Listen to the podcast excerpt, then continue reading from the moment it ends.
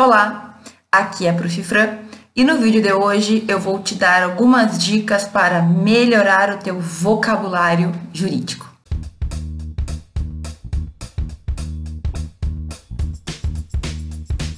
Ter uma boa comunicação e conseguir se expressar bem no direito como jurista é uma dificuldade que grande parte dos alunos vive, né? Então a gente sai lá do nosso mundinho fora do direito, a gente entra na faculdade, uma nova linguagem se apresenta e muitas vezes a gente fica perdido para aprender, para saber como fazer, para conseguir adquirir vocabulário e falar na mesma linguagem que as pessoas que a gente admira lá, já os ministros, os juízes, os grandes advogados falam. E aí, antes de eu te dar algumas dicas que podem te ajudar, eu preciso fazer uma grande ressalva.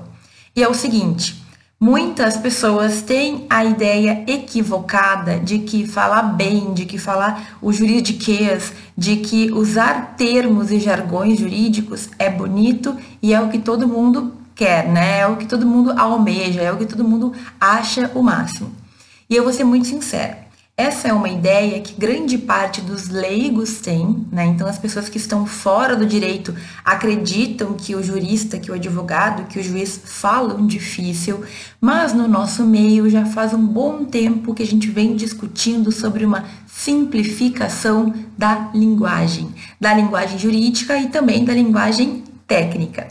Então assim, é claro que existem termos que a gente tem que usar e que não tem como fugir. Simplesmente faz parte da linguagem jurídica algumas questões, alguns institutos, alguns termos que eu vou falar, por exemplo, que tu vai entender na hora, que não é uma coisa muito simples. Então, por exemplo, competência do juiz é um termo que eu gosto sempre de lembrar.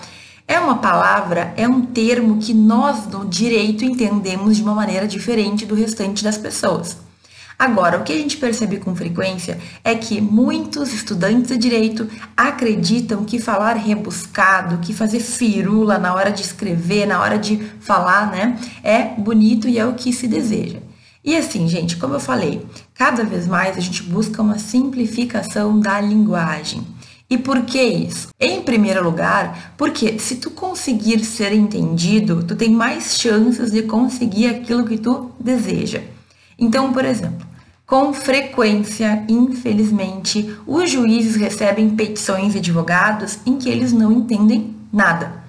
Então, assim, a pessoa traz uma história, narra lá uma questão, faz um pedido de justiça, nananã, e não deixa claro o que, que ela quer. Qual é o teu pedido, afinal? Seja objetivo e seja direto naquilo que tu quer. Não é só chegar e falar assim, juiz, quero tal coisa. Claro que tu tem que fundamentar. Por exemplo, a petição inicial, ela vai requerer lá as partezinhas dos fatos, do direito, dos pedidos. Agora, não adianta tu encher de palavra bonita, tu encher de jargão, tu usar lá a voz passiva, tu inverter a ordem das frases para ficar mais literário, se no final tu não alcança aquilo que tu quer. Outra coisa, gente, que vem se discutindo há muito tempo também, a questão do acesso à justiça. O que significa isso? Significa que todas as pessoas, advogados ou não, juristas ou não, têm direito a acessar a justiça. E quando nós temos uma linguagem muito rebuscada, que o próprio autor, lá, a pessoa que pediu, a pessoa que precisa do processo, não consegue entender o que aconteceu, a gente tem uma quebra, uma ruptura. Só um pouquinho. Tudo bem que existe a linguagem jurídica, mas uma pessoa que está lendo o seu processo, ela tem que minimamente entender qual foi a resolução, o que está acontecendo. Então, algumas pessoas gostam de manter linguagens muito rebuscadas porque elas entendem que só quem estudou direito, só quem tem a carteirinha da OAB, só quem exerce a função é que merece entender. Isso já caiu por terra há muito tempo. Eu quero dizer, existe entre aspas uma maneira de reserva de mercado. E aqui a gente entra mais uma vez com aquela imagem que as pessoas têm de que o jurista é diferente, é culto. Só que assim, gente, para quem está dentro da academia, para quem está dentro do direito, atuando como profissional, cada vez mais a gente percebe que a pessoa que enrola muito, a pessoa que coloca só termos em latim, que muitas vezes ela não sabe nem o que significa, ela está querendo demonstrar um conhecimento que talvez ela nem tenha. Sabe por que, que eu falo isso? Porque tem tantas expressões que se repetem ao longo das petições que tem gente que só copia e cola sem saber o que significa. data vênia, excelso pretório, ou seja, são palavras que tu vai se encontrar que podem ser utilizadas, mas que quanto mais tu utilizar, mais conturbada, mais complicada, mais difícil fica de entender a tua mensagem. Então, o primeiro ponto aqui, gente, é que tu tem que entender que apesar de a gente ter um vocabulário rico, apesar de existir uma dificuldade inicial, cada vez mais nós buscamos simplicidade e objetividade naquilo que a gente escreve, naquilo que a gente fala. Então, por exemplo, eu estagiei um bom tempo no Ministério Público com uma promotora que ela era muito cuidadosa com as palavras no sentido de sempre tirar o desnecessário, sempre deixar o mais objetivo possível e sempre usar as palavras mais simples dentro da técnica jurídica. Então, olha o que eu estou falando aqui. Não é porque tu vai simplificar a tua linguagem que tu não vai respeitar a técnica. Tem uma palavra que todo mundo usa, pelo menos todo mundo do mundo fora do direito, que é pensão alimentícia. Essa palavra não é tecnicamente correta. Por quê? Porque o nosso Código Civil, se tu for lá olhar, também o Código de Processo, eles usam o termo alimentos. Alimentos é o mesmo que pensão alimentícia, mas pensão alimentícia é um termo que os leigos utilizam, ok? Então, ela era muito cuidadosa em deixar tudo muito claro, mas sempre usando a terminologia correta. Outro cuidado que ela tinha também era não usar o termo menor. Sabe quando a gente se refere a criança ou adolescente? Então ela falava: esse termo não está correto de acordo com a legislação. O correto é criança e adolescente, criança ou adolescente. Então, não fica usando esses termos que parecem ser mais jurídicos. Usa o termo correto, que na verdade pode até parecer leigo, mas está seguindo o que a lei utiliza de terminologia. Então vejam, gente, existe um cuidado entre a gente se rebuscar, né, que é errado, e a gente deixar de usar os termos corretos. Muitas das pessoas rebuscam tanto que acabam fugindo do que é certo. E a gente tem que tomar um cuidado, claro, para manter um certo nível. E também a gente tem que entender que não é todo mundo que vai usar o correto sempre. Por exemplo, não espero que meu pai, que a minha mãe, que a minha irmã, que não são formados em direito, utilizem os termos técnicos. E a gente não pode virar o chato também de ficar corrigindo as outras pessoas. Veja, talvez tu já viu um juiz ou um advogado dando entrevista, eles dão entrevistas com frequência para auxiliar a população, para explicar direitos, etc. Talvez já tenha visto eles usarem termos que não são tecnicamente corretos. O termo pensão alimentícia, por exemplo, é um termo muito utilizado. Mas será que ele não sabe? Ou será que ele apenas se adaptou ao meio? Por quê? Porque quando tu fala com pessoas que não são do direito, talvez, se tu usar o termo alimentos, a pessoa não entenda que isso quer dizer a pensão alimentícia. O que faz também a gente ter aquela ideia equivocada de que a pensão, né, o valor que é pago pelo genitor ou pela genitora ou pelo avô, enfim, pela pessoa que tem que pagar pelo alimentante, ele não vai ser apenas para comida, ele serve para todo o restante que é necessário.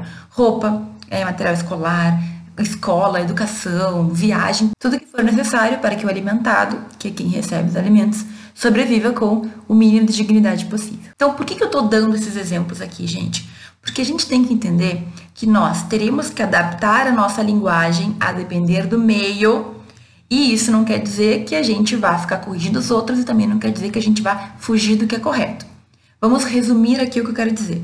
Existem maneiras simples e técnicas da gente usar termos jurídicos da maneira correta. E existem as maneiras rebuscadas que não são bem vistas porque muitas vezes tu não consegue passar a tua mensagem e faz com que tu não consiga aquilo que tu quer. Então eu estou dizendo assim, dentro de um processo, nós temos que ser objetivos, nós temos que ser muito diretos e nós temos que usar os termos técnicos corretos que não é um monte de palavra em latim. Então, assim, ó, presta atenção. Quando tu estiver no meio jurídico, tu vai ter que te adaptar e usar os termos jurídicos. Agora, toma cuidado. Não quer dizer ficar enrolando e ficar usando um monte de palavra que ninguém entende. Ah, professora, mas é assim que funciona o Poder Judiciário. Mais ou menos, né, gente? Se tu começa a observar, muitos dos juízes são bastante claros e bastante objetivos e, inclusive, sucintos naquilo que eles têm para dizer. É claro que o juiz ele tem que especificar, ele tem que fundamentar a decisão. Então a gente não espera uma sentença de meia página, ninguém espera isso. Agora, a gente sabe que, por exemplo, 30, 40 laudas, 40 páginas para explicar lá uma coisa, dependendo da situação, é um absurdo. Petições de advogados muito extensas não fazem muito sentido. Por quê? Ninguém quer ficar lendo 10 páginas de uma história. A não ser que seja um caso especial, que envolva muita gente, que seja uma ação muito grande. Gente, a pessoa que sofreu um acidente de trânsito, a pessoa que bateu o carro na outra lá, é uma coisa muito simples, narra o essencial.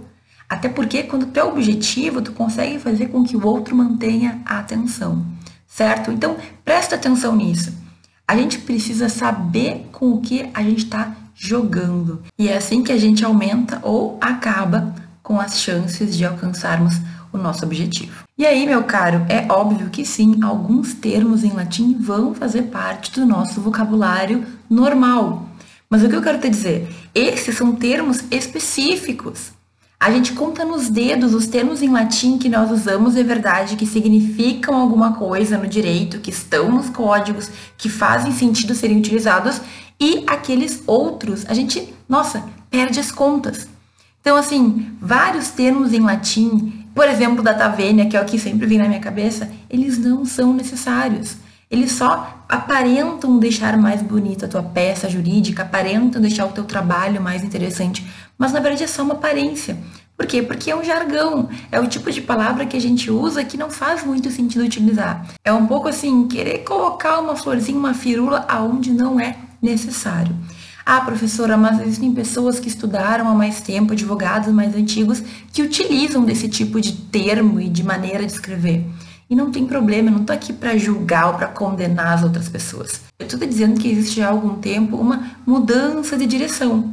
As pessoas tendem a escrever de forma mais simples, de tirar o que não é necessário e de deixar o básico. Até porque a gente vive num mundo em que é tanta coisa para ler, o juiz tem tanto processo, tem tantos trabalhos para fazer, tantas petições para fazer como advogado, que se tu ficar enrolando, muito possivelmente tu vai perder tempo para escrever e o juiz não vai ler. É mais interessante uma petição de 10 páginas sucinta e objetiva do que uma petição de 50, 60 páginas em que muito não precisava estar ali. Então, olha só, o que eu estou te dizendo? Existe sim o direito de tu escrever como tu quiser. Existe o direito de tu ser lá cheio das firulas, se quiser, mesmo na fala. Inclusive, muitos ministros utilizam desse direito porque eles têm direito de expressão, direito de usar né, do tempo para poder convencer aquele voto, convencer alguém naquilo que ele acredita. Agora, mesmo a ministra Carmen Lúcia, eu vi esses dias uma entrevista dela, estava falando que a gente precisa cada vez mais simplificar, embora seja o teu direito, muitas vezes tu te prejudica porque tu não consegue passar a mensagem que tu quer e muitos dos juízes já vêm também adaptando essa ideia de simplificar, porque quem tem que entender é o jurisdicionado. Quem tem que entender é a pessoa que está lá pedindo alguma coisa no processo, certo? Então tem uma entrevista da ministra Carmen Lúcia de dois minutinhos que ela dá para o jornalista no YouTube, tu encontra rapidinho, em que ela explica que muitos dos termos ninguém entende e que isso tem que sim ser mudado, tem que ser alterado, porque a ideia é que a gente trabalhe para a sociedade e não complique mais a vida da sociedade. É claro, respeitando a liturgia, respeitando algumas questões mínimas de linguagem técnica e mantendo, de certa forma, algumas questões que são necessárias. Bom, acho que até aqui eu deixei claro no recado, né? Não adianta querer criar vocabulário para fazer aquelas peças, aqueles trabalhos lá cheios de palavra difícil que não tem sentido, ok? Esse era o recado principal desse ponto. Agora, vamos então partir para as dicas que eu prometi. Eu tenho duas grandes dicas que eu acredito que realmente podem fazer diferença para que tu aprenda essa linguagem do direito. E a primeira delas, provavelmente é a mais clichê de todas, mas eu preciso falar, né? Gente, como que a gente aprende palavras de uma língua? A gente tem que estar em contato com essa língua. Então, se tu já estudou língua inglesa, língua italiana, espanhol, qualquer outro idioma, tu tem que ter lembrado da maneira como tu fazia para entender, para aprimorar e para melhorar aquele idioma. Eu sempre tentava ler mais textos em inglês, ler mais textos em italiano. Inclusive, é uma técnica que eu uso até hoje. Eu sigo, por exemplo, canais no Instagram, no YouTube que falam essa outra língua. Como que eu faço para aprender a língua do direito? Bom, eu tenho que estar em contato com a língua do direito. E como é que eu faço isso, professora? Tem que tomar cuidado. Certo? Eu, obviamente, posso recomendar, acredito que é interessante a gente ler doutrina, porque os doutrinadores costumam utilizar palavras que no dia a dia a gente vai utilizar. Agora, toma cuidado. Às vezes, muitos doutrinadores, eles são rebuscados. Eles têm aquela ideia da dificuldade, até porque às vezes é um estudo muito profundo, que eles precisam trazer uma vírgula, um ponto, algumas palavrinhas que não fazem parte do cotidiano, que não são tão importantes assim. Então, o que, que eu te digo? Uma dica bem interessante, claro, é se dedicar à leitura do direito com cuidado de não escolher doutrinas muito antigas, tipo Pontes de Miranda, que é importante a leitura porque é um clássico, mas que ele tem um jeito diferente de escrever, né? Ele é lá de uns bons, umas boas décadas atrás. E tu pode, em vez de usar doutrinas complexas que tu fica em dúvida se a linguagem é boa, começar a ler julgados. Começar a ler decisões judiciais. Busca uma sentença, busca um acórdão, busca informativos certo? Ali tu ainda vai ter alguns termos que não são tão recomendados, porque sim, ministros do STF utilizam termos que a gente não vai fazer uso muito cotidiano, mas é bom saber o que significa. Mesmo os termos em latim, sabe aqueles termos em latim que não são tão utilizados? Pelo menos lendo, sabendo o que significa, já está bem, certo? Então, assim, ó, busca leituras jurídicas e vai aos poucos. Não começa a ler Pontes de Miranda de primeiro, Hans Kelsen lá, a primeira leitura no direito, porque tu vai ter dificuldade. Porque é muita palavra diferente ao mesmo tempo, porque talvez tu trunque toda a tua leitura e tu não consiga seguir. Então, vai por mim, começa com leituras mais tranquilas. Começa com leituras que tu tenha algumas palavras por página que tu não entenda. E eu sempre digo, quando tu tá lendo e tu não entendeu uma palavra, marca essa palavra e pensa o seguinte: se eu continuar lendo, eu consigo entender ou não?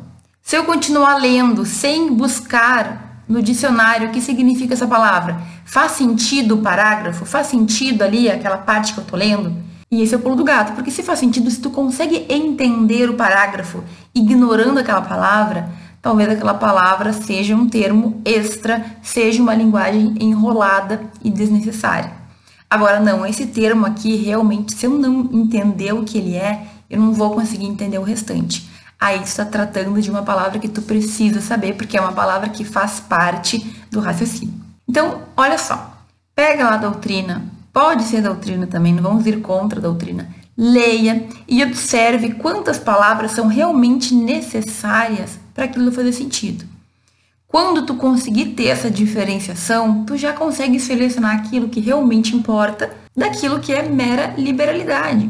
Eu posso usar essa palavra, é uma palavra bonita, é uma palavra ok, rebuscadinha, mas eu preciso usar? Eu vou utilizar essa palavra aqui na minha vida? Aí tu pensa, reflete, certo? E, gente, é importante que tu também entenda que não é porque tu entende das palavras que tu sempre vai utilizar elas. É diferente a gente entender, a gente saber o significado e a gente usar nos nossos textos. Então, é necessário que tu entenda e é por isso que tu tem que buscar compreender, buscar o significado das palavras que tu não entendeu, mesmo que após a leitura. Então, não para de ler para buscar, mas depois tu busca certo? Por quê? Porque tu tem que entender a leitura. Agora é bem diferente ler e entender do que ler e aí tentar aplicar aquela palavra de qualquer jeito quando a gente for escrever alguma coisa. Deixa eu fazer um adendo aqui, porque assim, embora a gente sempre ache interessante a leitura e eu realmente acredito que lendo a gente consegue adquirir muito mais vocabulário, não é só por meio da leitura que a gente adquire vocabulário. Então, por exemplo, hoje em dia a gente tem internet, a gente tem vídeos no YouTube, eu mesma posto vídeos no YouTube toda semana. E pode ser que muitas vezes a linguagem que eu estou utilizando em alguns momentos seja um pouco complicada ou que tu não entenda algumas palavras. Então, tu também pode no teu dia a dia verificar quando algumas palavras que tu não entende podem fazer sentido e podem te ajudar a ter um vocabulário melhor. Gente, eu nem falei aqui, mas é óbvio que um bom português é essencial para a gente falar melhor, para a gente escrever melhor, para a gente ter um melhor vocabulário. A leitura é a principal maneira, mas, por exemplo, daqui a pouco tu tá ouvindo um vídeo meu aqui, ou um vídeo de outro professor no YouTube ou no Instagram, e essa pessoa utiliza uma palavra que tu não conhecia. Fica de orelha em pé. escuta a palavra, hum, não sei o que, que é, vou pesquisar, vou procurar. Em vez de marcar no livro, marca na tua mente, escreve no papel e depois procura, certo? Por quê? Porque hoje em dia a gente sabe que as fontes de informação e de conhecimento vêm de diversos lugares. O YouTube é uma delas. Então, usei uma palavra que tu não conhece, tenha certeza que aqui eu uso a linguagem mais simples possível. Então, se tem uma palavra que tu não conhece ou que tu não usa, talvez seja interessante verificar para ter aí no teu vocabulário.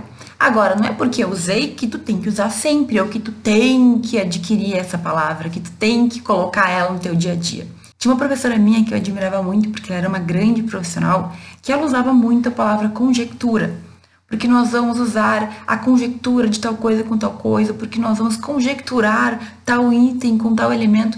Eu achava muito bonita essa palavra. E eu juro que eu, no intuito de né, copiar a pessoa que eu admirava, tentei usar várias vezes, assim, não funcionou para mim. Parecia que não fazia parte do meu jeito de falar, do meu jeito de escrever. Então, eu acho uma palavra bonita, mas eu não utilizo, entende? E tu tem que saber fazer essa triagem para ti também.